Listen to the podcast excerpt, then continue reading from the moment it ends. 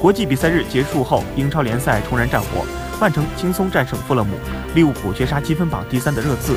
英超冠军的争夺也进入了白热化阶段。与争冠形势类似的是争四，由于阿森纳在二比零战胜纽卡斯尔，前四排名也发生了不小的变化。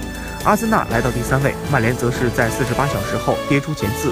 前六的球队当中，除了热刺在直接和利物浦的竞争中输球，其余球队全部赢球。曼城率先出击，二比零轻松击败保级基本无望的富勒姆，把压力给了原本的领头羊利物浦。利物浦让曼城在积分榜首坐了二十四小时后，二比一绝杀热刺，重新回到了原来的位置。值得一提的是，由曼城以及利物浦所领衔的第一集团军，已经甩开第三的争四球队十六分之多。英超冠军在随后的比赛中自然就成了二人转。